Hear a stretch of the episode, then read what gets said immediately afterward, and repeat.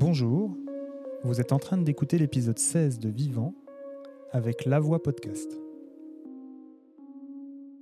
Vivant, ce sont toutes les trois semaines des conversations ordinaires mais inspirantes, singulières et rassurantes pour éveiller votre conscience. Mes invités ont accepté de partager leur histoire et avec eux vous découvrirez que parler de la mort, c'est avant tout parler de la vie. Je suis Teddy Brodelet, fondateur de tranquillité.fr.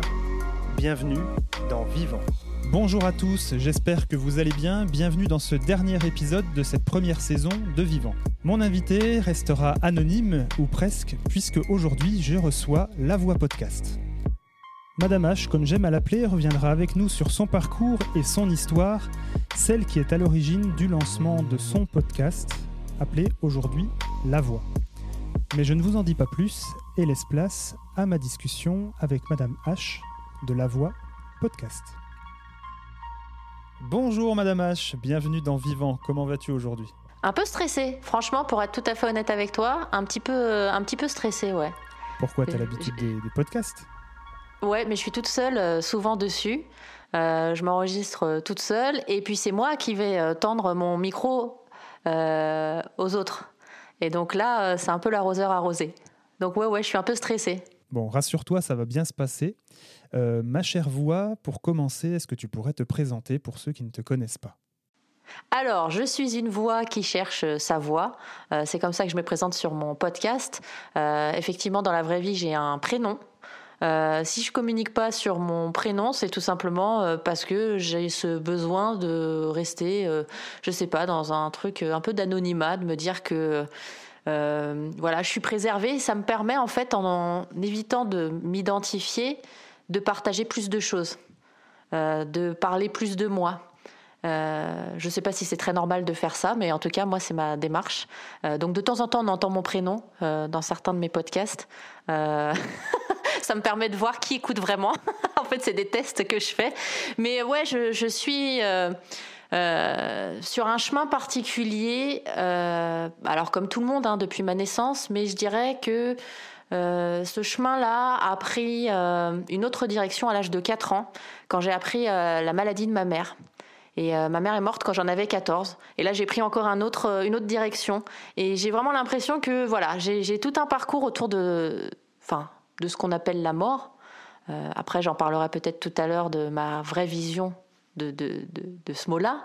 Mais en tout cas, voilà, je chemine euh, autour de ça, de, cette maman qui n'est plus là euh, depuis des années. Alors, on va en parler, puisqu'effectivement, euh, ta maman prend une place prépondérante dans ton, dans ton podcast, et c'est bien normal. Est-ce que tu pourrais, bah, du coup, nous raconter ton histoire, peut-être même depuis le début? Eh ben ouais, allez, c'est parti, on y va. Je vous laisse vous installer sur vos rocking chairs. près de la cheminée. Euh, J'en rigole comme ça aujourd'hui. C'est évidemment euh, tous ceux qui ont perdu quelqu'un savent que euh, euh, généralement, on a mis en place tout un système de protection, une espèce de carapace euh, qui nous permet euh, d'évoluer et de continuer à avancer dans la vie. Donc j'en parle avec un certain détachement, mais c'est aussi parce que j'ai fait tout un travail qui me permet de le faire aujourd'hui. Donc à l'âge de 4 ans, j'apprends que ma mère a un cancer. Et même encore aujourd'hui, ce mot, euh, j'ai du mal à le dire. J'ai toujours l'impression que quand je le dis, je vais en avoir un moi-même. Donc vous voyez, j'ai fait un travail, mais j'ai encore du boulot et des années qui m'attendent derrière pour progresser. En tout cas, à l'âge de 4 ans, je comprends quand même que ce mot, que c'est ma, ma sœur qui le prononce, elle en a 7 à l'époque, euh, je comprends que c'est un mot euh, dangereux, c'est quelque chose euh, qui va pas être sympa à vivre en tout cas. Je comprends que c'est un truc grave, mais par contre, je comprends pas qu'on peut en mourir. Donc ma mère, euh, au moment du début de sa maladie, les médecins lui disent et lui annoncent, parce que bien sûr les médecins euh, savent lire dans l'avenir, hein, c'est bien connu, et ils lui disent, Madame, vous en avez que pour 5 ans à vivre. Et elle aura réussi à vivre 12 ans. Donc euh, ça veut dire deux choses, qu'il ne faut pas toujours écouter les médecins, et, euh, et, que ma mère avait une grande force euh, à l'intérieur d'elle. Euh, je pense que le fait d'avoir des enfants en bas âge à ce moment-là, elle s'est surpassée pour nous amener jusqu'où elle a estimé devoir euh, et pouvoir nous amener, c'est-à-dire euh, aux portes de l'adolescence en ce qui me concerne, à l'adolescence pour ma sœur. Et je pense qu'elle est partie en se disant que voilà, on avait un bon, de bonnes bases, quoi. Elle avait fait ce qu'elle avait pu. alors on parle souvent du décès de quelqu'un, de la mort de quelqu'un. moi, longtemps, les gens se sont arrêtés à ça en se disant, bah ouais, c'est compliqué, sa mère, elle est morte. En fait, ce qui est compliqué aussi, c'est de vivre 12 ans de maladie quand on accompagne quelqu'un dans la maladie.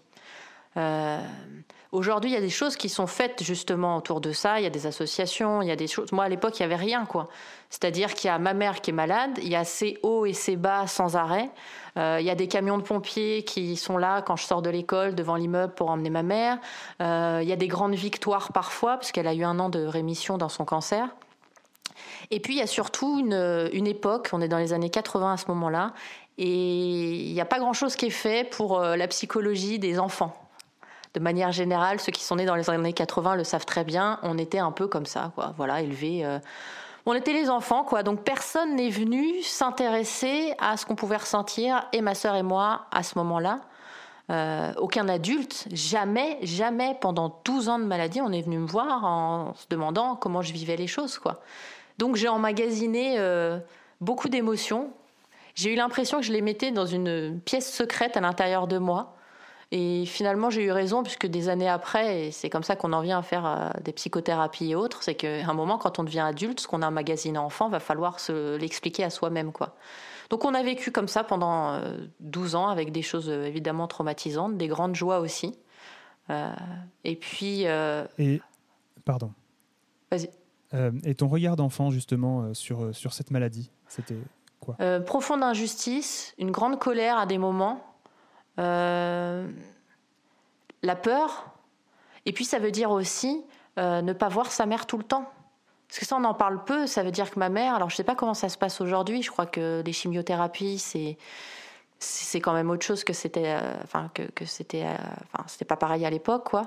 c'est-à-dire qu'elle partait plusieurs semaines à l'hôpital, peut-être même plusieurs mois. J'ai pas la notion. Il y avait ma grand-mère, heureusement, qui venait habiter chez nous, donc ça compensait un voilà le manque que je pouvais avoir, mais c'est ne pas voir sa mère. Et quand on va la voir, c'est la voir à l'hôpital. En plus, il y avait ces espèces de lois où euh, les enfants mineurs peuvent pas aller dans tous les services, donc fallait la voir à la cafétéria de l'hôpital.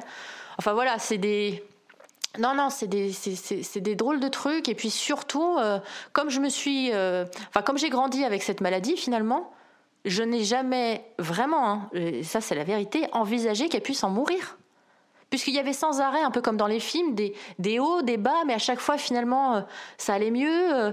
donc euh, pour moi, on allait continuer à vivre comme ça, et, ce qui fait que quand j'apprends qu'elle va mourir, parce que j'ai eu cette chance-là de le, de le savoir, donc de pouvoir lui dire au revoir, je suis foudroyée. En fait, je comprends pas que ça va vraiment arriver. Enfin, c'est c'était inimaginable parce que j'ai eu des remarques après de gens qui me disent Ah, au moins, tu as eu de la chance. On a tous rencontré ces gens vachement sympas et très très fins euh, qui m'ont dit Ouais, ouais, tu as eu de la chance parce que au moins, euh, bah voilà, c'est les, les, longues maladies, euh, on est préparé, quoi. C'est pas un accident. Oui, on peut tout relativiser. Je comprends le fond de, de ce que. C'est très maladroit. Ouais. très maladroit. je comprends le fond du truc, mais en fait, non, non, moi vraiment, euh, avec mon regard euh, enfin, d'enfant, d'adolescente, non, j'ai jamais. Euh, le choc, je l'ai eu profondément. le jour où j'apprends qu'elle va mourir, je suis foudroyée. Donc je l'ai eu ce truc-là. Je, je n'avais jamais envisagé autrement. En plus, ma mère était quelqu'un de hyper rassurant. Ouais, quelqu'un, alors euh, évidemment, je ne sais pas, il y a beaucoup de gens qui pensent ça de leurs parents, mais d'assez exceptionnel. J'ai eu de la chance de rencontrer cet individu et qu'elle soit ma mère pendant certes peu de temps, 14 ans, mais j'ai eu beaucoup de chance. Donc c'était aussi dire au revoir à tout ça, à euh, cette personne euh, spéciale qui m'apportait énormément malgré sa maladie. Parce que malgré sa maladie, c'était quelqu'un, en fait, elle se laissait jamais abattre, d'une grande force, elle allait toujours vers les autres, elle a aidé énormément de gens, elle se plaignait jamais. Donc la maladie, elle existait euh, par moment, mais il y a plein de fois, de par son tempérament, on oubliait aussi qu'elle était malade. Donc non, j'étais pas euh, les derniers temps quand j'allais la voir à l'hôpital, euh, j'étais en troisième. Et en fait, j'avais le droit de sécher les cours. C'est génial que j'ai le droit de faire ça parce que comme ça, j'ai pu profiter de ma mère bah, toute sa dernière semaine. Et du coup, bah, j'allais la voir, mais je me disais pas à ce moment-là, je sais pas encore qu'elle va mourir. J'allais la voir comme j'allais la voir d'autres fois, et je passais du temps avec elle. Et jamais je me suis dit, en la voyant, pourtant elle devait être la pauvre vraiment dans un état incroyable. Je me disais pas qu'elle allait mourir. Je pensais qu'elle allait revenir jusqu'au moment où un, week-end, j'appelle euh, l'hôpital pour essayer d'avoir, euh, de parler à ma mère. Et en fait, c'est une infirmière qui répond. Et euh, elle me dit, elle ne peut pas vous parler. Et je dis, comment ça Elle ne peut pas ou elle ne veut pas? Et, et cette nuance m'a permis de comprendre et d'avoir la réponse que j'attendais. Elle me dit, elle ne peut pas. Et à ce moment-là, je sais. Je suis foudroyée, je sais que ma mère va mourir. Juste parce qu'elle me dit ça, parce que ça ressemblait pas à ma mère en fait. C'est comme si on me, il y a un truc qui était vraiment déstabilisant. Je me dis mais non, enfin, peu importe comment elle est, bien sûr qu'elle m'a toujours répondu au téléphone. Donc si elle peut pas me répondre, c'est qu'il y a un truc qui va pas. Et euh, du coup, pour éviter que, parce qu'il y avait ma sœur, on était toute seule. C'est comme si en fait à ce moment-là tout s'est mis sur pause euh, dans mon cerveau. Je voyais tout au ralenti. Je sais pas comment, comment, comment expliquer. Je savais que chaque chose qui allait se passer à partir de maintenant aurait une incidence. Euh, il y aurait des conséquences pour plus tard sur, euh, sur ma sœur ou sur moi. Donc, je voulais pas que ma sœur me gère dans cet état qui était en train d'arriver. C'est-à-dire que je sentais que j'allais basculer dans un truc qui était pas bon. Je me disais, elle va être traumatisée plus tard euh, si elle doit me gérer toute seule. Donc, je lui ai demandé de m'accompagner chez des voisins, qui n'étaient pas des amis, hein, des, des, voisins. Je, je voulais qu'elle m'emmène chez des adultes pour qu'elle n'ait pas à me gérer. Et donc on se retrouve euh, là-bas chez, euh, chez ces gens-là. Mon père rentre de l'hôpital et je lui pose la question et je lui demande est-ce que euh, maman va mourir? Et là, à ce moment-là, évidemment, j'espère que, comme dans un film américain, il va me dire que non et que je me suis fait des idées. Et là, il me dit oui. Et c'est là où je vous dis, je suis foudroyée comme un éclair très très froid qui, me, qui me transperce en fait. Je crois que j'ai crié, mais je m'en rappelle pas ça. On m'a parlé de ça plus tard après que voilà.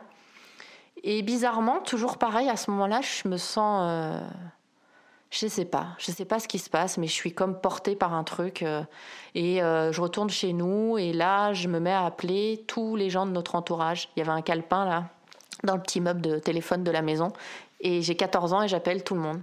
J'appelle mes grands-parents, mes oncles, mes tantes, des amis de la famille. J'appelle tous les gens que je vois et je, je, leur dis euh, Allô, euh, c'est moi, euh, je t'appelle pour te dire que maman elle va mourir, donc si tu veux venir la voir, c'est maintenant. Et on, je sais pas comment, on me laisse faire ça, je le fais. Et donc finalement, il y a assez vite plein de gens qui arrivent. Donc le truc m'échappe aussi. C'est comme si, parce qu'on passe du week-end familial où on est relativement tranquille, à d'un coup, euh, là, j'ai plus, même des années après, la notion du temps, euh, de rien. Et je sais juste que ça grouille de gens. Il y a des gens chez nous, il y a des gens qui vont à l'hôpital. Et moi, bizarrement, j'y vais pas à l'hôpital. J'arrive pas, j'arrive pas à, y aller.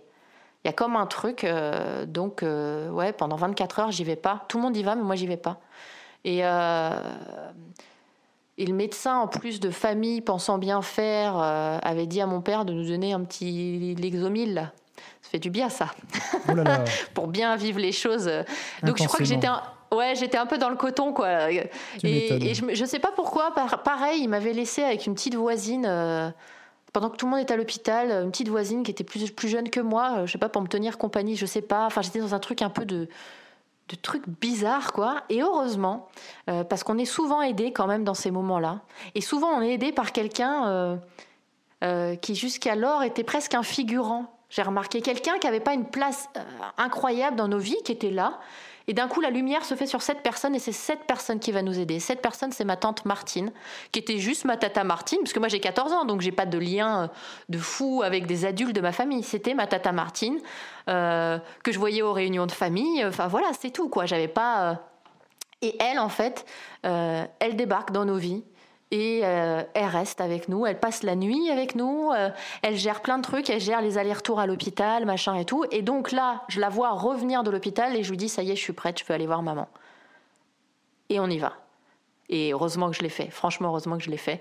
Euh, c'est ouais, je pense que c'est une grande chance. Tout le monde n'a pas cette chance, donc je la mesure aujourd'hui. Après, j'ai pas pu le faire comme j'aurais aimé le faire, puisque donc autre fait sympa de cette histoire.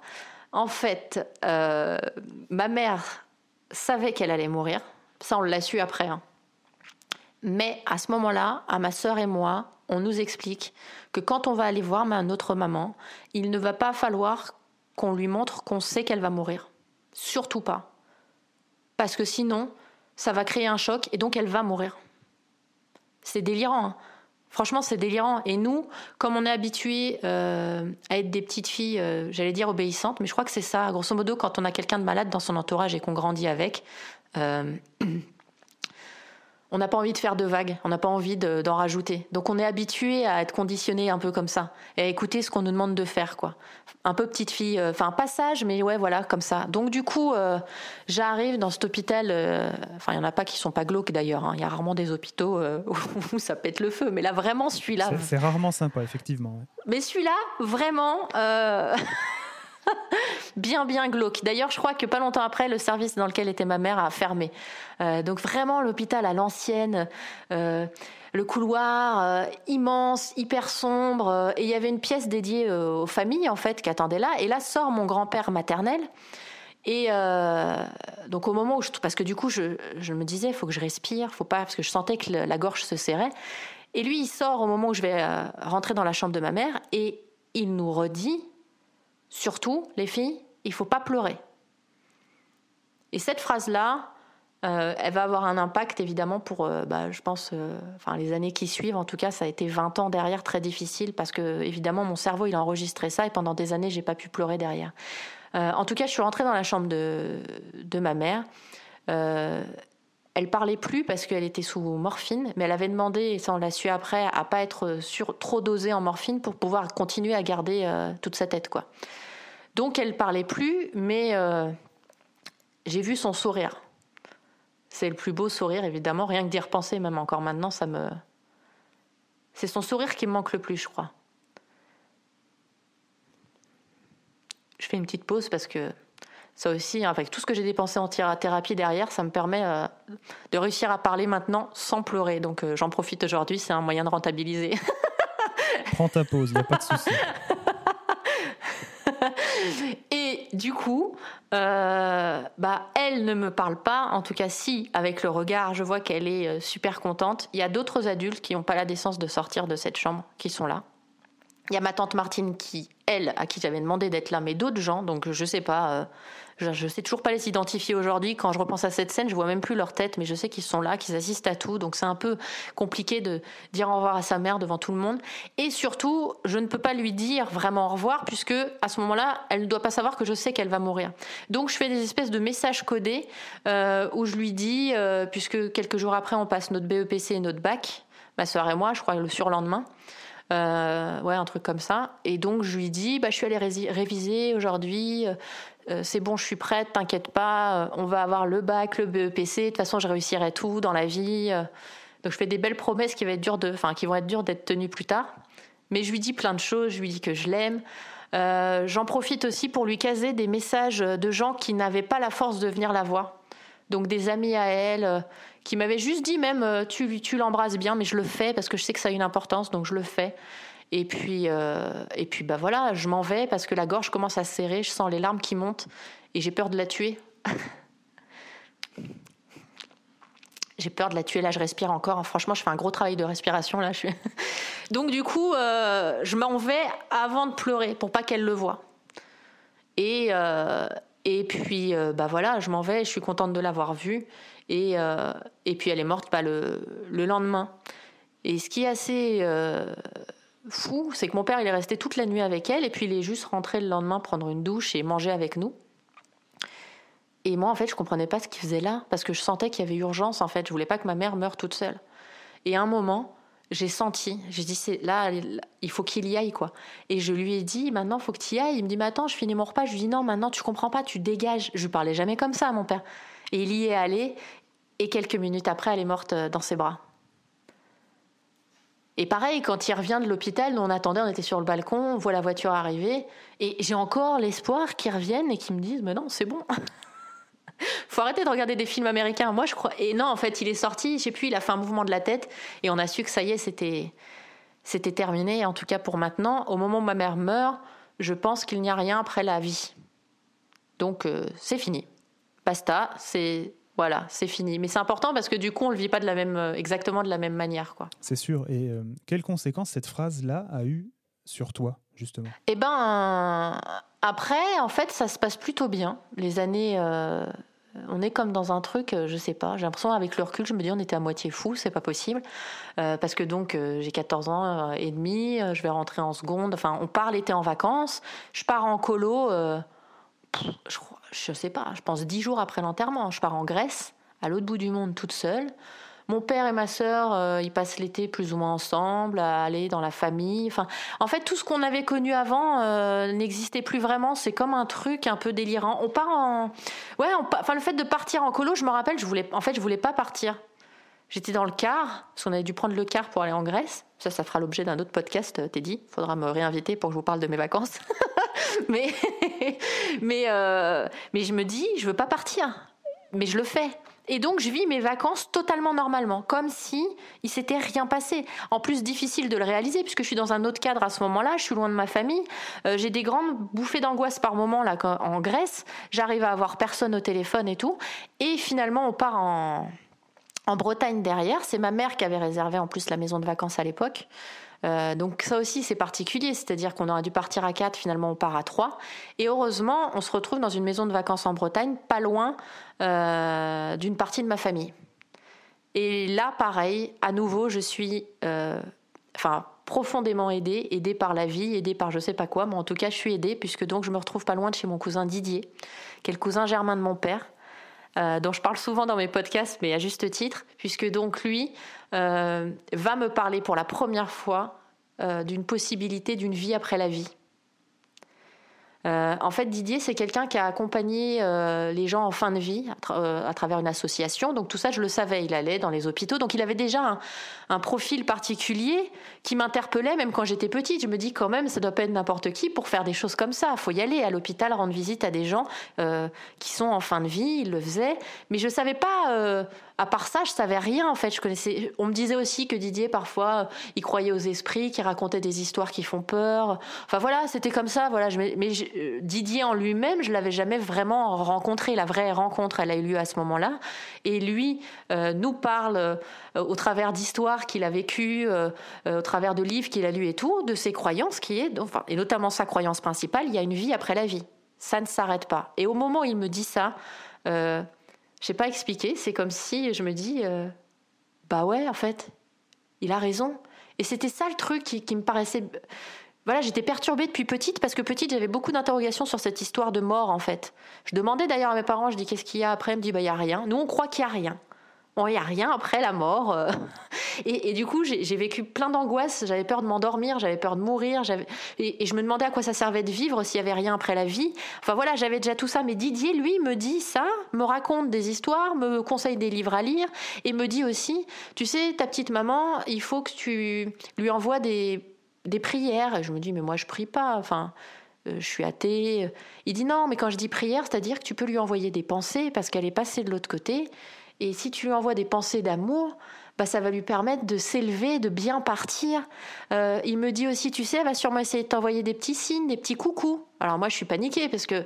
Euh, à l'époque, moi, euh, à part la Dame Blanche là qui surgit à minuit sur certaines routes de France, euh, tous ces trucs-là, j'en ai jamais entendu parler. je me dis, mais moi, je veux pas qu'elle surgisse comme ça, ma mère. Il me dit, non, mais c'est ta maman, donc même passer de l'autre côté, elle va pas chercher à te faire peur. Elle t'enverra des signes que tu seras capable de recevoir, des choses qui font pas peur, mais sois attentive. Et effectivement, cet été-là, j'ai reçu mes premiers signes euh, dans la maison de vacances. Et comme un moyen, en fait, euh, je sais pas, que ma mère a trouvé de me dire Ouais, là, tu es sur le bon chemin. Ce que dit Didier, c'est pas trop des bêtises parce que regarde, je suis en train de te montrer que oui, je suis passée de l'autre côté et que ça continue. Et ça se manifestait euh, comment? Par la lumière notamment, il m'avait il m'avait expliqué qu'il pouvait se manifester par la lumière et donc dans cette maison de vacances bizarrement, on avait beau éteindre les interrupteurs, à plusieurs moments la lumière continuait à s'allumer, elle s'allumait toute seule. Elle euh, je sais pas comment expliquer, on éteignait, ça s'allumait, on éteignait, ça s'allumait. J'ai senti aussi des, j'ai entendu un jour des pas. Euh, j'étais toute seule dans le jardin, j'ai entendu des pas, j'ai ressenti sa présence.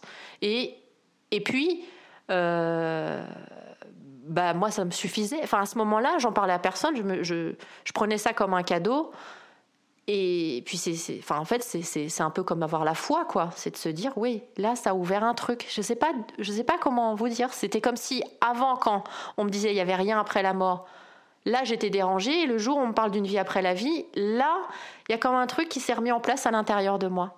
Et puis j'ai pu revu mon cousin pendant, enfin je le revoyais euh, occasionnellement. Euh, parce que lui, il était surtout en rapport avec mon père. Enfin voilà, il restait un adulte pour moi, donc euh, il savait pas. Il, D'ailleurs, il a mis longtemps à savoir qu'en fait, j'ai continué sur ce chemin.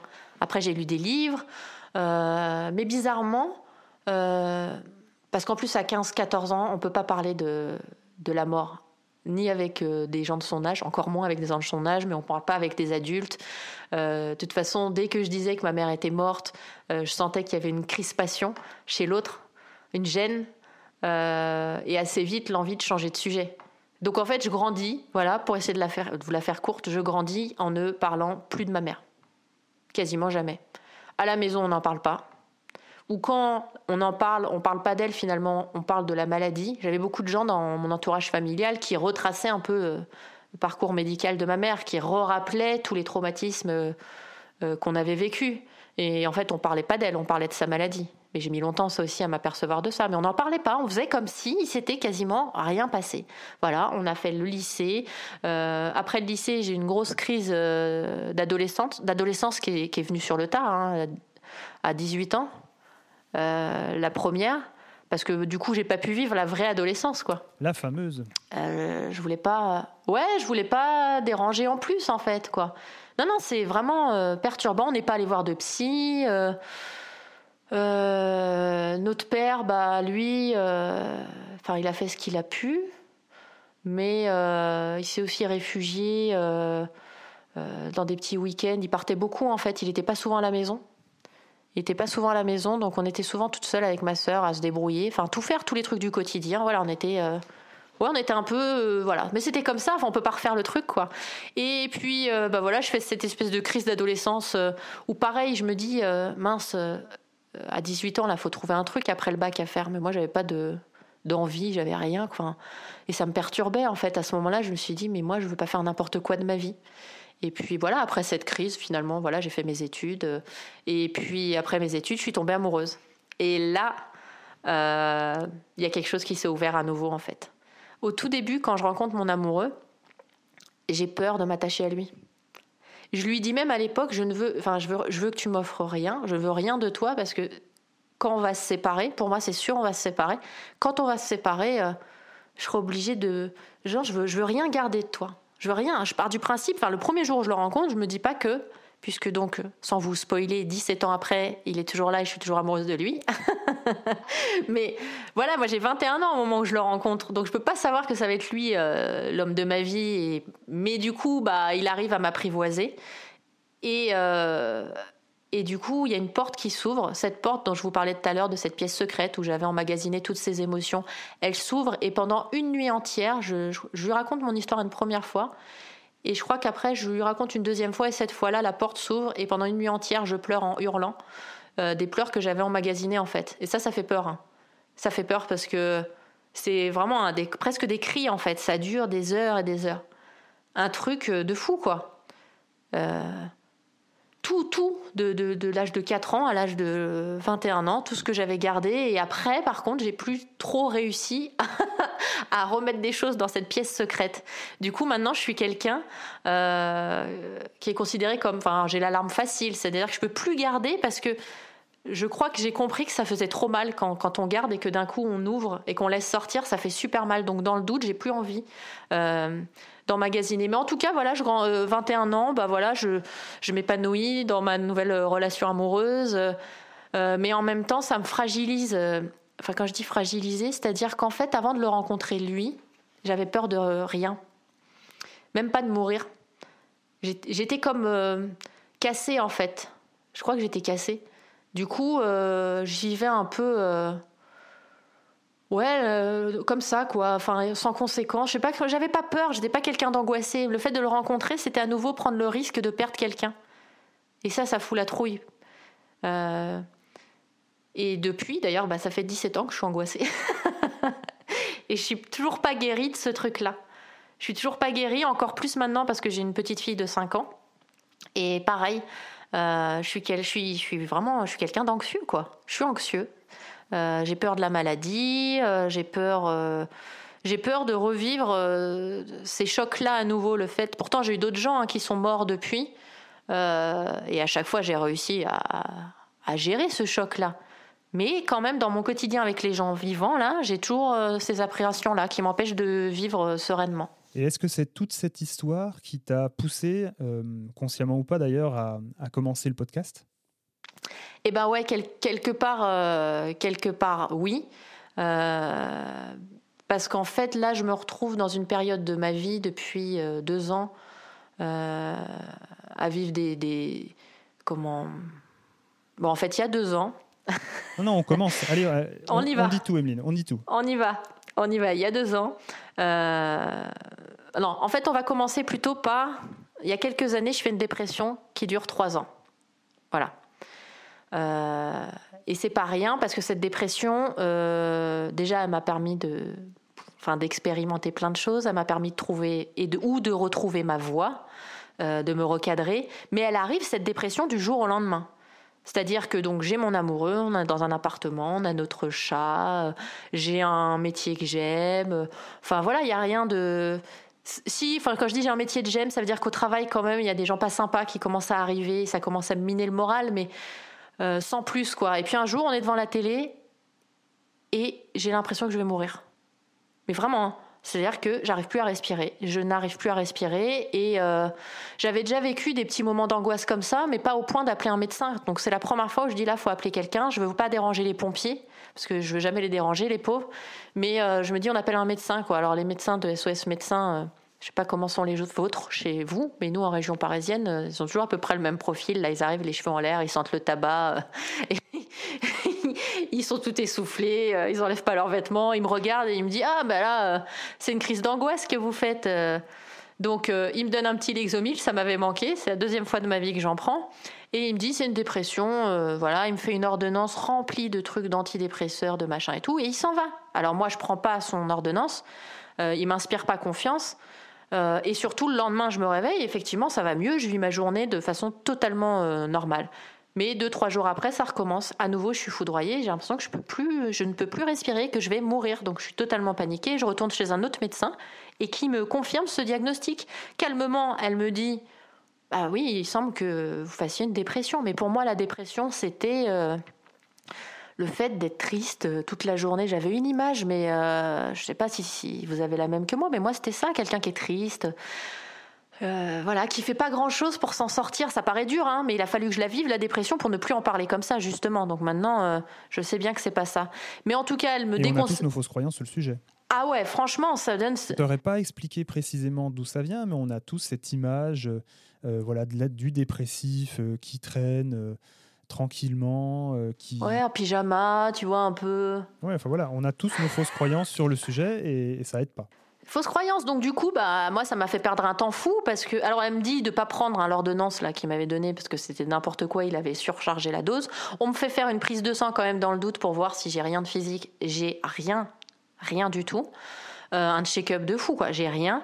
Et euh, mais elle continue à me dire ça. Je revois d'autres médecins qui me disent la même chose. Et moi, en fait, ayant cette fausse croyance de dépression, je mets un temps fou à comprendre que je fais une dépression.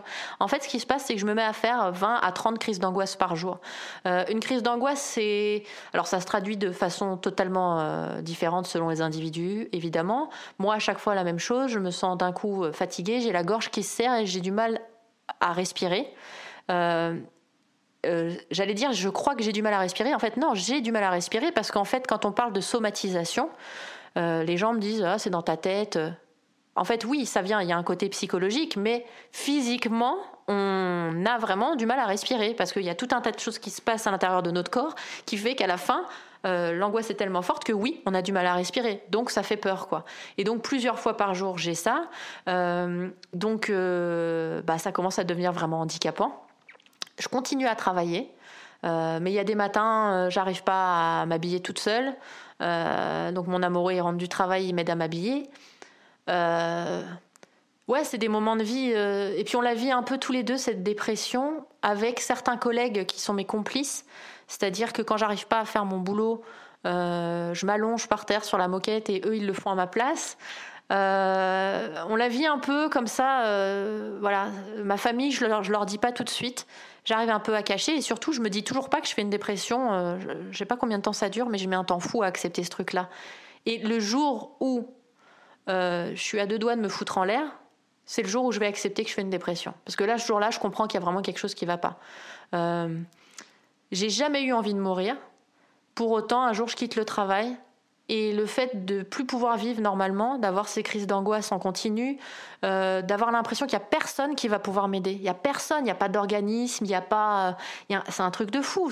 Je veux juste que ce que je vis s'arrête. Je veux pas que ma vie s'arrête, je veux que ce truc hyper désagréable et angoissant s'arrête. Et donc je pense à me jeter sous une, une voiture. Heureusement, j'avais un ami, euh, qui est toujours mon ami à l'époque, qui m'avait, euh, on avait déjà parlé du suicide, il m'avait dit ce qui compte, c'est la minute d'après. Si tu arrives à passer la minute d'après, généralement tu peux t'en sortir. Et donc je me mets à compter dans ma tête jusqu'à 60. Et je l'ai passé cette minute. Et j'ai compris suite à ça euh, et puis en plus, je me disais, la personne qui me renverserait, enfin, ça serait horrible pour elle. J'avais quand même cette empathie. Euh. Et, mais j'ai compris ce jour-là qu'il y a vraiment quelque chose qui allait pas. Et j'ai commencé à accepter que oui, j'étais en train de faire une dépression. Et l'acceptation, c'est la clé pour commencer à, euh, comme dans n'importe quelle situation, à, à s'en sortir. Donc j'ai perdu un temps fou. J'ai, j'ai essayé à ce moment-là, du coup, d'accepter de prendre les antidépresseurs. Ça l'a pas fait chez moi. Euh, je, mon corps réagissait pas bien, donc je me suis tournée euh, vers plein de trucs. J'ai pris un coach, ça c'était génial. Euh, parce que j'ai vu un psy d'abord qui m'a pas convenu du tout parce que j'allais le voir mais il faisait rien pour moi. Moi j'avais besoin de quelqu'un qui allait avoir de l'empathie pour ce que je vivais et qui allait me donner des outils concrets pour arrêter ces crises d'angoisse. Ce que je voulais, c'était que ça s'arrête, moi, ce truc-là. Ça, ça a mis beaucoup de temps. donc, avec mon coach, on a reformulé la crise d'angoisse en coup de fatigue. Parce qu'il me dit rien que le mot crise d'angoisse, il est angoissant. Donc, euh, il m'a demandé comment je voulais. Donc voilà. Après, j'avais plus de crise d'angoisse, j'avais des coups de fatigue. Et donc, c'est un peu plus gentil le coup de fatigue. On se dit juste, je vais me reposer. Euh, on a fait un peu d'hypnose ensemble. Euh, et puis un jour, complètement par hasard, dans une conversation, il me dit, bah, ma femme fait du yoga. Et là, pareil, il y a une lumière qui s'allume. Et je me dis, du yoga, tiens, bah, peut-être que je vais essayer ça. Et j'ai essayé le yoga, alors que pareil, un yoga pour moi, on était juste assis sur un tapis et on faisait rien. Fausse croyance encore, mais j'y suis allée, je fais mon cours d'essai. Et en fait, je sors en me disant, mais c'est génial ce truc-là. Je me sens vivante. On a fait de la relaxation à la fin du cours. J'ai presque réussi à m'endormir. Enfin, et puis, euh, je continue le yoga, plusieurs cours, et on me propose un atelier méditation pareil. De toute façon, quand on fait euh, enfin, une dépression, en gros, euh, je me disais toujours, je suis plus à ça près. Je suis prête à tester plein de trucs. C'est-à-dire qu'on veut tellement s'en sortir, quand on choisit de s'en sortir, qu'en fait, on va tester euh, plein, plein de choses. Donc, on me dit ça, je dis, allez hop, j'y vais. Je me pose même pas trop de questions. Mais pour moi, la méditation, on est assis sur un coussin et c'est tout. Je savais pas ce que c'était méditer. Et je découvre ce que c'est que méditer. En fait, c'est pas aussi simple que ça. Oui, on est assis par terre sur un coussin. Mais je comprends qu'en fait, je n'arrive pas à rester assise 30 minutes on est calmement en fait. Je comprends que mon mental, mon cerveau est toujours, euh, il va très très vite, ça va d'une pensée à l'autre, euh, machin et tout. Donc, euh, je sais pas, il y a un truc qui se passe avec la méditation. Il y a toute une philosophie aussi. ça nous ramène à réussir à vivre l'instant présent. Parce que les angoisses, c'est quoi? Les angoisses, c'est soit des projections, c'est-à-dire se dire et imaginer, comme se fabriquer un film sur quelque chose qui n'arrivera peut-être jamais plus tard. Ça, c'est angoissant, on se fabrique ça. Ou alors, les angoisses, c'est lié à des choses qu'on a vécues dans le passé mais qui n'existent plus. Donc, le fait de réussir à juste vivre l'instant présent, bah ouais, ça a commencé à m'apaiser. J'y arrive pas tout le temps, bien sûr, mais j'ai commencé à, avoir le sentiment que je reprenais un peu le contrôle euh, euh, de ma vie à ce moment-là. La méditation, j'en ai fait euh, longtemps. Et j'ai eu l'impression que ouais, ça, ça a été ce truc-là qui m'a aidé le plus à me recentrer, à m'apaiser. Et puis, bah, d'ailleurs, euh, tout s'est bien passé puisque derrière, je suis tombée enceinte. Et, euh, et là, bah, à nouveau, euh, ma vie a pris une autre direction. Et au moment de ma grossesse, j'ai fait le choix d'être suivie par une sophrologue parce que je me suis dit, ok, je suis enceinte, c'est super, c'était voulu évidemment, mais ça va remuer beaucoup de choses. Option A, j'ai un garçon et donc là, la vie euh, me met sur une piste qui sera tout autre. Option B, j'ai une fille. Et là, vis-à-vis de ma mère, ça va beaucoup secouer.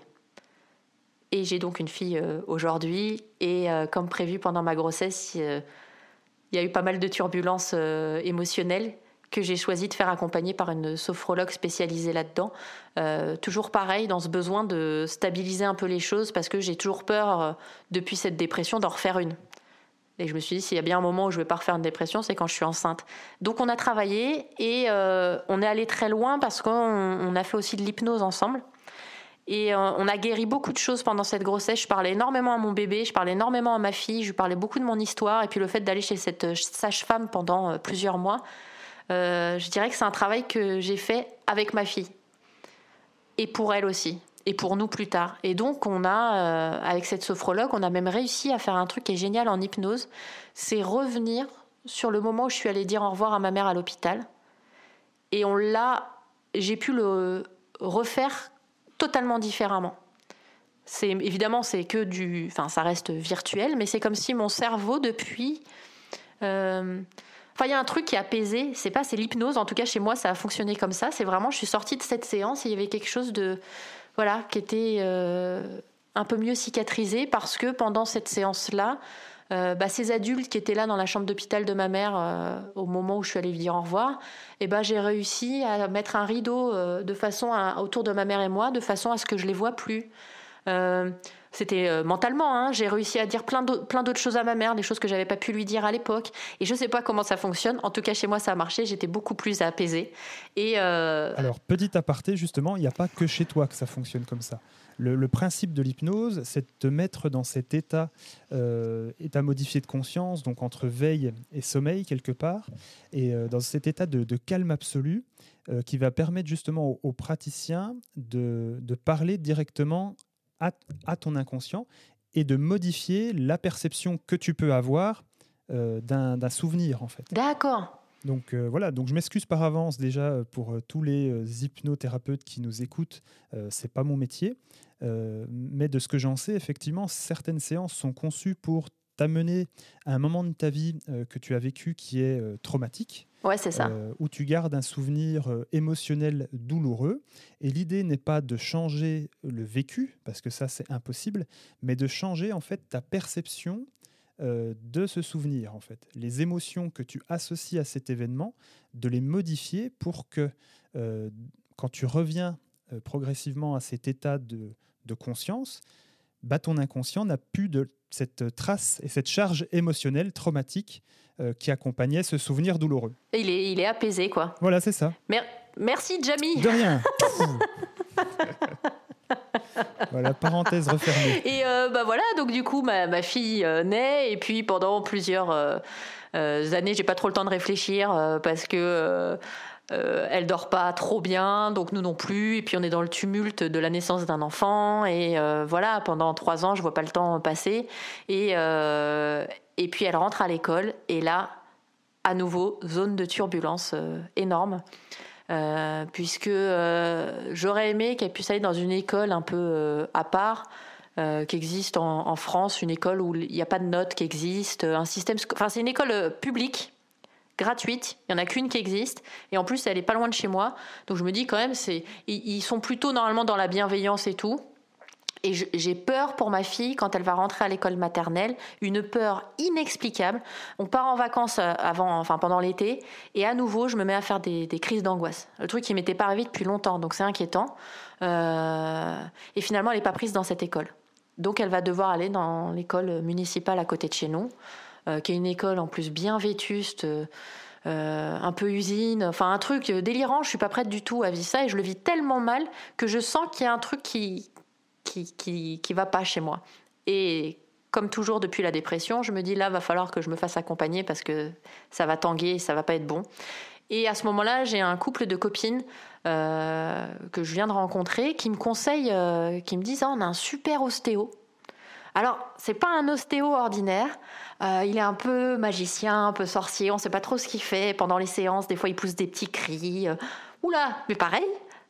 Je me dis, c'est génial. C'est lui. La vie m'envoie chez lui et lui, il va m'enlever tout le mal que j'ai, toutes les angoisses, toutes les peurs, comme un magicien, quoi.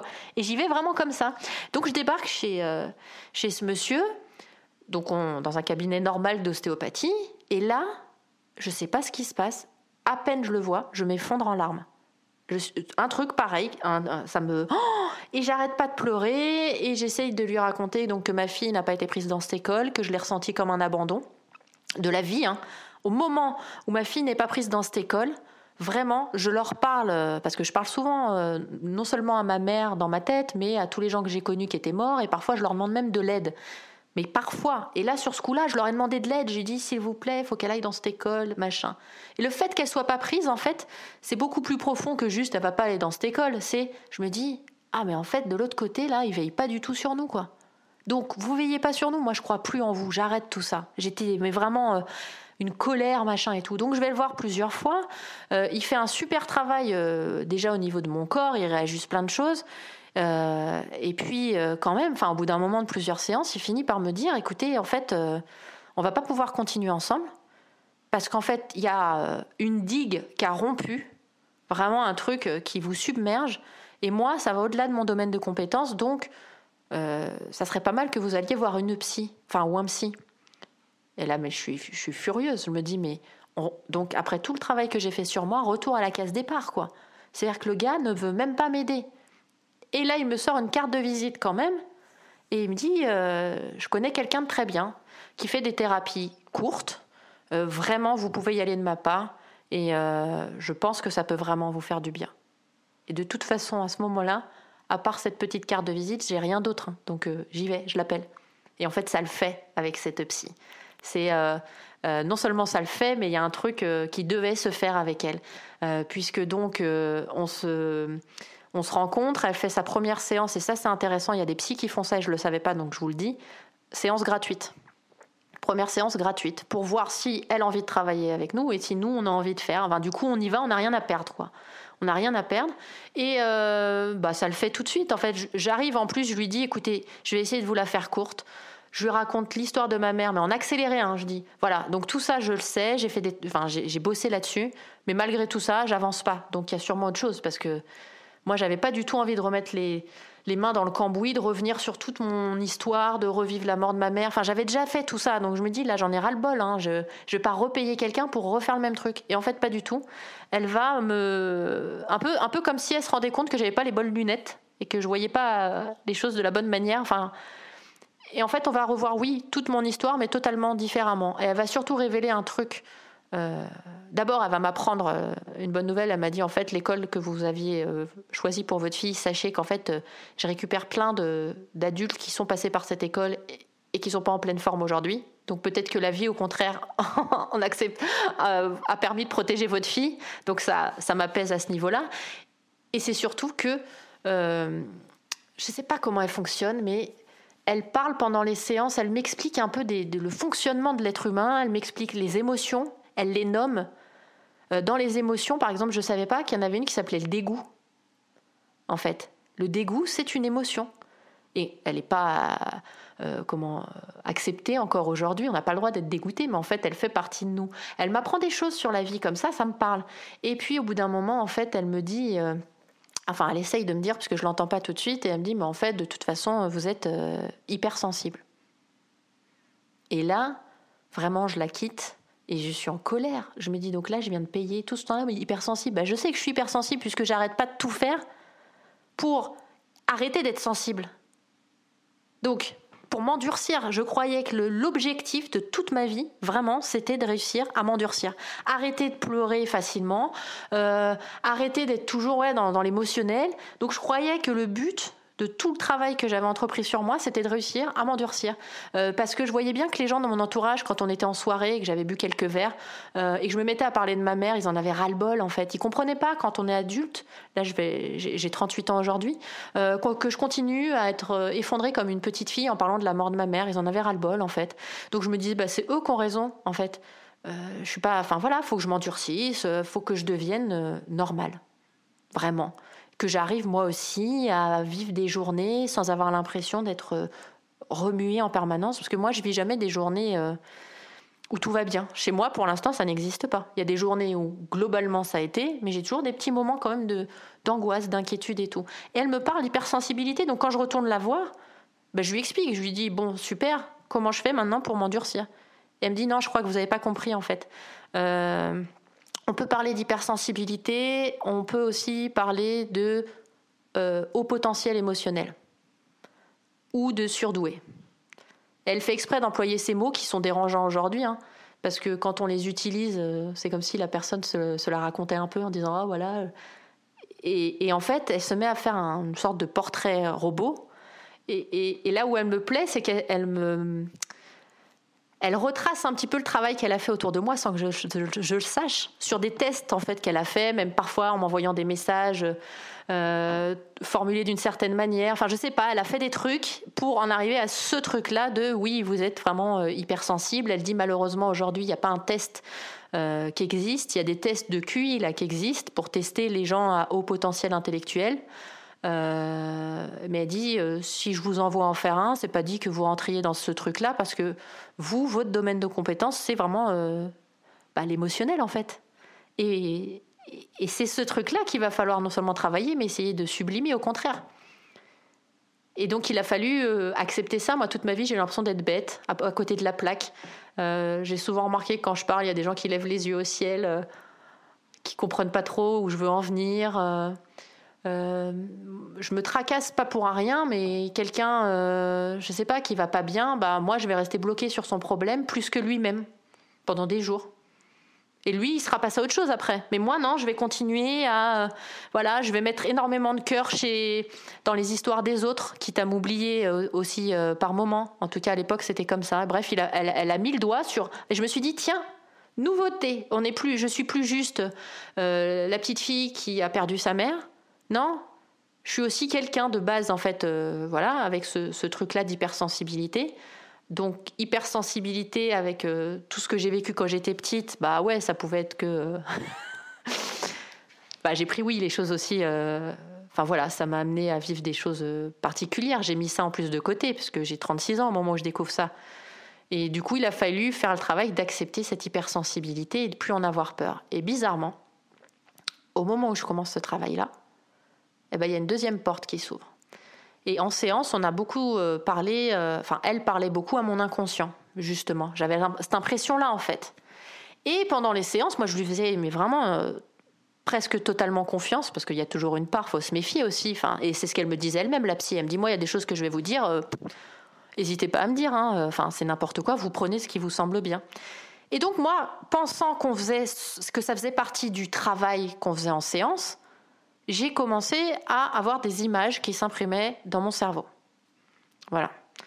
Euh, dans la journée, même pendant les séances, elle me disait des choses et hop, j'avais des trucs qui, apparaissaient. Mais euh, je pensais que ça faisait partie du, travail qu'on faisait ensemble par rapport à, je sais pas, à la sensibilité et tout. Et n'empêche qu'en fait, un jour, on est en séance et, euh, et je me mets à penser à son papa, à elle. Et je sais pas comment ça arrive, ça arrive comme ça en tout cas, je me pensais à son père. Et euh, je lui dis pas, parce que je me dis là, mais n'importe quoi, son père donc euh, mort. Euh, et je me mets à penser à un canard. Mais qui n'était pas un canard ordinaire, il avait une drôle de tête. Voilà. Donc là, je me dis, ma vieille, t'es foutue, t'es chez une psy. Si tu lui dis ça, c'est fini, tu vas en hôpital psychiatrique derrière. Je suis totalement paniquée, donc je continue la séance l'air de rien, et puis ça s'arrête pas, quoi. Et 15 jours après, bah, pendant 15 jours, régulièrement, j'ai ces trucs-là qui reviennent. Et, je suis paniquée parce que c'est pas des pensées ordinaires, c'est vraiment quelque chose de nouveau chez moi. Et du coup, un jour, euh, je sais plus, la, séance d'après, euh, je sais plus comment ça se passe, mais je saisis une perche qu'elle me tend. Je sais plus de quoi elle me parle. Et je lui dis Excusez-moi, me prenez pas pour une folle, mais il faut que je vous dise quelque chose. Excusez-moi de vous déranger en plus. elle me dit Non, non, vous me dérangez pas, allez-y. Et je me dis Mais là, tu sais pas ce que je vais t'annoncer quand même.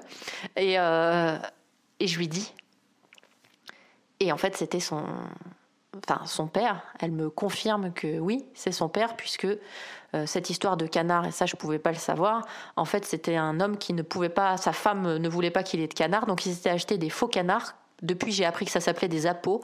Il fallait vraiment s'en approcher et voir de près la tête pour se rendre compte que c'était des faux canards. Et il avait choisi ce moyen de lui envoyer ce truc-là pour qu'elle l'identifie, quoi. Et heureusement que ça s'est passé chez elle, chez une psy, parce que, du coup, enfin, que c'est son père qui s'est manifesté auprès d'elle, parce qu'au moins comme ça, elle a pu se rendre compte que j'étais pas folle, parce que moi à ce moment-là, je suis quand même paniquée. Je sais pas ce qui m'arrive. Euh, certes, j'ai ces croyances de vie après la vie. J'ai eu des petits coucous de ma mère. Euh, un peu plus jeune, j'ai fait certains rêves aussi, euh, mais c'était des choses anecdotiques. Et j'ai vraiment eu le sentiment que le fait de découvrir cette hypersensibilité avec tout ce que ça voulait dire derrière, c'était comme si je me donnais l'autorisation d'être vraiment qui j'étais. Et donc derrière, euh, euh, et c'est ce que je raconte euh, d'ailleurs dans mon podcast aujourd'hui, enfin, je sais pas, cette porte s'est ouverte, elle se referme pas vraiment. Et derrière, après ce truc-là, j'ai eu d'autres gens qui se sont manifestés, des gens morts. En plus, c'est particulier parce que je ne les vois pas. Je les vois pas comme comme on voit. C'est vraiment comme une sorte de pensée qui s'imprime dans ma tête, dans mon cerveau en haut à droite. Euh, c'est un ressenti, je sens la présence et ils m'envoient des espèces d'images qui leur permettent de s'identifier pour que la personne vivante sache. Euh, même là, hein, là, je viens de prendre deux secondes un recul et je me dis, mais mon Dieu, vous allez m'écouter et vous dire, mais qu'est-ce qu'elle raconte? Ça partait bien au début, mais là, ça part. je suis désolée, mais parce que vraiment, euh, voilà, il y a le père de ma psy, puis après, un matin, je me réveille et cette fois, c'est la grand-mère d'une collègue à qui j'ai quasiment jamais parlé. Et, et puis derrière, ça s'enchaîne en fait. Et, et, et, bizarrement, bah moi, à chaque fois, dans le doute, je, transmets le message et je vais voir la personne vivante et je lui dis Excuse-moi de te déranger, me prends pas pour une folle, mais euh, je sais pas pourquoi, depuis ce matin, j'arrête pas de penser à ton grand-père. Et euh, il avait une casquette, non, tout le temps sur la tête. Alors la personne dit Oui, euh, il pêchait, oui, mais il a gagné des concours de pêche. Ah bah oui, alors là, franchement, lui, il faisait que ça, machin. Et une fois que la personne est identifiée, eh bien, euh, parfois, de l'autre côté, parfois le message qu'ils veulent transmettre, c'est juste on est bien passé de l'autre côté, et parfois, eh ben, du coup, ça leur permet de transmettre d'autres messages. Et euh, soit, enfin, c'est toujours des trucs euh, gentils, c'est pas des trucs qui font peur. J'ai jamais eu des gens. je vous parlais de la Dame Blanche tout à l'heure. Enfin, j'ai pas eu des trucs, j'ai pas eu des trucs comme ça. Mais c'est vrai que tant que je ne transmets pas le message, bah, je suis tracassée et, et j'ai l'impression de garder quelque chose qui m'appartient pas. Donc oui, ça a pris... Euh, c'est-à-dire qu'au moment où ma mère meurt, je suis loin de me douter que plus de 20 ans après, euh, je vais en arriver là. Et je vais avoir un jour ces, ressentis que j'ai du mal à, encore aujourd'hui à apprivoiser. Euh, parce que, ben ouais, c'est perturbant. J'ai pas envie de faire n'importe quoi. J'ai pas envie... j'ai peur des fois d'inventer. Parfois j'ai peur d'inventer, parce que parfois j'ai des gens aussi que je vais voir et qui me dit non, je vois pas du tout de qui tu me parles. Et là, je me dis ouais, ça se trouve en fait, euh, je me fais un film. Parce que moi aussi, comme tout le monde, il va falloir attendre que je meure pour véritablement être sûr à 100% que c'était vrai. C'est ce qui est magique quand même aussi, c'est de se dire que je peux pas tricher aujourd'hui. Mais euh, voilà, j'étais loin de me douter que toute cette histoire avec ma mère euh, allait m'emmener là aujourd'hui. Et donc un jour, euh, vu que je suis en train de vivre tout ça et que j'aime bien écouter des podcasts, j'aime beaucoup parce que des fois j'ai des insomnies. Et les insomnies font aussi partie de mon histoire puisque depuis longtemps j'ai des problèmes de sommeil et du coup j'écoute les gens, que ce soit à la radio ou sur les podcasts maintenant, euh, non pas pour me rendormir, parce que la plupart du temps c'est tellement bien qu'on se rendort pas, mais pour avoir une présence rassurante, pour me dire qu'il y a de la vie encore. Et j'avais envie de faire des podcasts, mais le problème c'est que j'avais pas d'idée. Euh, et du coup, j'étais un peu tétanisée parce que je me dis, mais tous les trucs, en ce moment, il y a beaucoup de podcasts de témoignages, beaucoup de podcasts et, qui sont super et tout. Donc, je dis, je vois pas ce que je vais apporter de plus à tout ça. Et du coup, plus je me prenais la tête, moins je faisais. Et un jour, le jour de la, fin, de l'anniversaire de la mort de ma mère, mais ouais, c'est ça. Je me dis, bah en fait, euh, tu vas juste prendre ton enregistreur. Ça faisait déjà six mois que je l'avais et que j'en avais rien fait. tu vas appuyer sur Rec et puis tu vas le faire et tu verras bien ce qui sort. Tu verras bien ce que, mais tu vas le faire. C'est fini maintenant. Tu repousses plus. Et c'est comme ça que commence le premier épisode de La Voix, où je suis dans la rue avec ma fille et je sais même pas où je vais, je sais même pas ce que je vais dire, mais je le fais. Le but de ce podcast, c'était juste de faire. Mais petit à petit, je me suis rendu compte d'épisode en épisode que j'avais cette. Je euh, je sais pas si c'est un besoin ou une envie de. Non seulement de parler évidemment de ma mère, mais de ce que. Tout ce qui en a découlé derrière. Et au début, j'osais pas du tout parler des ressentis. Pas du tout, du tout. Déjà parce qu'il y a des gens qui les ont découverts, ces ressentis, au moment de l'écoute du podcast dans mon entourage. J'en parlais pas à tout le monde. parce que ça fait peur. Il y a des gens qui sont pas prêts à entendre parler de ce qu'on appelle la mort, alors que pour moi c'est juste un passage et que je parle juste de la vie après la vie. C'est la vie qui continue, mais il y a des gens qui sont pas prêts. Donc euh, voilà, première saison, je la fais surtout pour partager des choses. Euh, l'idée aussi, c'était de trouver un truc un peu, naturel, c'est-à-dire il n'y a pas de montage, il n'y a pas un truc euh, comme ça. Voilà, sur le fil, on laisse tout ce qui vient et ce qui vient souvent, c'est ces sujets-là.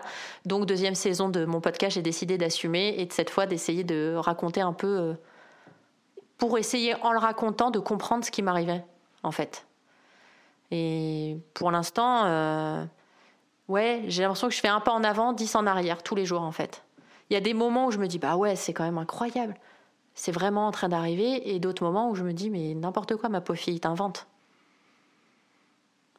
Parce que c'est pas. Euh, ouais, c'est pas palpable. Il y a plein de gens à qui j'ai eu à transmettre des messages qui ont pu identifier, mais le moment où moi, je dois aller voir la personne, j'ai toujours peur de me planter. Donc ça me demande un peu comme si je me jetais dans le vide, parce qu'il y a des gens vraiment qui me regardent, qui sont. Euh, oh, ah non, bah non, je vois pas. Euh. Et Parfois, c'est des gens que je vais jamais revoir. J'ai eu des gens aussi qui m'ont rattrapé après. Enfin, je m'en allais, du coup, je dis, bah, je sais pas, je suis allée dans une librairie, j'avais un message euh, pour la dame qui était à la caisse, euh, donc je lui transmets. Enfin, je lui dis, elle me regarde sans me parler, en fait. Elle me, elle m'écoute, et puis je pense qu'elle se dit bon, est-ce qu'elle va me demander de l'argent à la fin? Je sais pas ce qu'elle se dit de moi, mais puis je suis avec ma fille que je tiens à la main à ce moment-là, et moi j'ai qu'une envie une fois que j'ai transmis le message, c'est de partir en courant. Donc c'est presque ce que je fais, c'est-à-dire euh, bon bah je paye et puis je m'en vais. Et heureusement, elle est venue, elle m'a rattrapé en courant cette dame pour me dire je suis désolée, j'étais un peu sonnée. Euh. En fait, euh, vous pouvez me redire ce que vous venez de me dire? Et je lui ai redit et en fait elle a confirmé.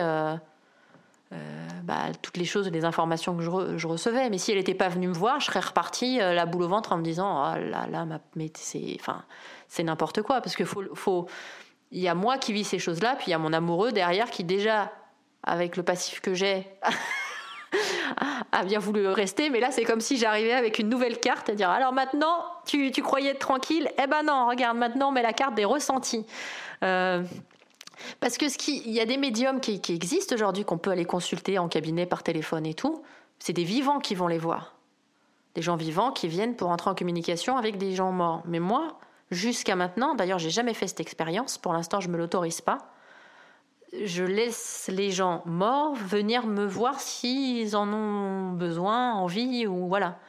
Mais ouais, je chemine doucement sur ce chemin un peu mystérieux un peu, euh, ouais, c'est particulier. Et... et ça fait tout le charme de ton podcast, euh, cette intimité dans laquelle tu nous emmènes, euh, cette réflexion qui, que tu as et que tu nous pousses à faire avec toi sur ce qu'est la vie, ce qu'est son essence et, et, est-ce qu'il y a un après vraiment, etc. etc. C'est une question qu'on se pose, qu'on se pose tous. On est de plus en plus, j'ai l'impression. Oui, je pense. Et euh, si tu veux, moi je suis plutôt partisan de dire que je suis pas sûr que la vie ait un sens euh, en tant que tel. Par contre, on peut donner un sens à sa vie. Ah, tu penses ça, toi, c'est marrant. Parce que moi, je pense que euh, avant de venir, on a choisi comme une mission, tu vois, un truc. Donc tu parles là de la vie avant la vie. L'hypothèse que l'on puisse s'incarner en tant que mortel euh, avec un objectif de vie déterminé à l'avance. Euh, ouais. Le, seul souci avec ça, euh, j'allais dire ton prénom, mais le seul souci avec ça, c'est que si on se lance là-dessus, là, on est parti pour un épisode de. non, non, bah rejoignez-moi sur la voie. On en reparlera de ça, mais ouais, ouais, non, non, mais c'est marrant d'échanger aussi. C'est hyper ouais, ouais, non, non, je vous laisse tranquille. Franchement, déjà là, si si vous avez réussi à aller jusqu'à à la fin de ce podcast. oh, quelle expérience, franchement. Ah, le podcast, c'est un exercice, attention. Euh, d'ailleurs, est-ce que tu as vu le film euh, Saul sur ce sujet? Non, ça te dit rien du tout? Non, j'ai pas vu encore. C'est un super dessin animé euh, qu'a sorti Pixar cet, euh, cet hiver sur justement cette histoire d'une personne à qui il y arrive un accident sans trop spoiler et qui découvre la vie d'après. Et oh, également, ils évoquent cette hypothèse de la vie avant la vie, en fait. Et euh, ce, personnage-là euh, aide une, petite âme à trouver son, son, chemin de vie pour pouvoir se réincarner sur Terre. Donc c'est un film oh, super. J'ai trop envie de le voir. Enfin voilà, très intéressant, avec une double lecture parent-enfant. Et il y a beaucoup de profondeur dans, dans ce dessin animé. Ah, je regarderai. Moi, je l'ai trouvé très. Puis en plus, t'imagines, ça veut dire que les enfants, c'est vrai qu'il y a eu plusieurs films sur, sur le sujet quand même. Et moi, j'ai bon espoir sur la génération de nos enfants. Euh, euh, qui risque quand même d'être beaucoup plus ouvert à plein de sujets, notamment grâce à ce genre de, de, film-là. Quoi. On évolue vraiment, on est dans une phase d'évolution. Euh, euh, enfin, tu vois, c'est, on, est, on est nombreux aussi à essayer d'enlever le tabou autour de la mort, parce qu'elle fait partie de la vie, et on le voit bien, si, dans ces films-là, ils en parlent aussi. C'est un sujet qui, à terme, dans plusieurs années, fera beaucoup moins peur, je pense. Ouais, j'en suis sûr. J'en suis sûr, il y a des gens formidables qui font un travail dessus depuis, depuis des années. Stéphane Alix, par exemple, euh, avec, euh, qui a écrit beaucoup d'ouvrages euh, sur, sur le sujet, qui fait des enquêtes approfondies sur, sur, sur cette thématique-là. Donc oui, je suis convaincu que voilà. pour, bah, pour poursuivre, est-ce que tu souhaiterais voilà, ajouter quelque chose? Ah non, non, là déjà, je, je, me, je, me, suis saoulé moi-même là, en parlant autant. Donc non, non, merci. merci. Merci pour la séance psy euh, gratuite, ça fait du bien. Bah, écoute, de rien, de rien. je recommence à avoir des angoisses, tu vois, là d'un coup je dis ah ouais, ça me fait du bien quand même de... T'inquiète pas. Je vous, je vous, mets dans la confidence, vous qui écoutez le, podcast. Une des premières choses qu'Emeline m'a dit avant de commencer l'enregistrement, elle m'a dit euh, Teddy, euh, tu devrais faire coach. Voilà. Bah ouais. Donc voilà, ça commence maintenant. Renseigne-toi quand même. Hein. Renseigne-toi. Ah, après, tu sais, euh, j'ai un de mes euh, très bons amis euh, qui s'appelle Samuel, d'ailleurs, qui est sophrologue sur Périgueux, qui, qui m'a dit dernièrement, tu vois, cette question d'accompagner les gens, je le fais. Je le, je, le, fais avec tranquillité.fr. C'est aussi ma manière à moi d'apporter mon soutien et d'accompagner les personnes pendant, pendant ces moments-là. Donc le, fait de, soulager euh, et de décharger euh, les, personnes de, l'administratif qui accompagnent les obsèques, enfin qui suivent les obsèques plutôt, euh, c'est ma manière à moi aussi d'accompagner les gens. Mais ah oui, oui, c'est ce qui vient. Ouais, non, mais ça vient te, t'ajouter un truc au moment du décès de la personne. Ça, je suis d'accord avec toi. Il y a plein de gens traumatisés par tout ce qu'on leur demande administrativement. Mm. Mais moi, je disais qu'en plus, parce que bien sûr, c'est pas comme si tu étais déjà bien, bien surchargé de travail. Je disais en plus, vraiment, je pense qu'il y a un truc à creuser au niveau du coaching, ou pourquoi pas, vous retrouverez bientôt, et vous penserez à moi peut-être Teddy, en, sous forme de petites capsules vidéo de coaching. Voilà ce que j'imagine pour toi. Merci. on en reparlera, on verra bien. Ok, on en reparlera. Euh, en tout cas, euh, merci beaucoup, euh, ma chère voix, pour, bah, pour voilà, ton, ton temps et, le, et avoir accepté de partager à nouveau ton histoire avec, euh, avec nous et avec moi sur ce podcast. Euh, je suis vraiment enchanté de, voilà, de te compter parmi les personnes que j'ai pu avoir avec moi pour cette première saison de Vivant. Merci. Je te souhaite une très belle fin de journée. Prends soin de toi et à bientôt. À bientôt, Teddy. Merci. Voilà, c'est fini pour aujourd'hui. C'était le dernier épisode de Vivant pour cette première saison. Enfin, dernier, pas tout à fait. Je donne rendez-vous la semaine prochaine pour un ultime épisode, on va dire un épisode bonus, qui ne ressemblera vraiment à aucun autre. En attendant, et comme à chaque fois, je vous invite à aller mettre une note 5 étoiles et un commentaire sur Apple Podcast. Ça aide énormément Vivant à se faire connaître. Enfin, si vous souhaitez vous libérer des démarches administratives qui accompagnent les obsèques d'un proche et ce en quelques minutes et vraiment simplement, contactez-nous sur notre site Je vous dis à la semaine prochaine pour cet épisode bonus. D'ici là, prenez soin de vous.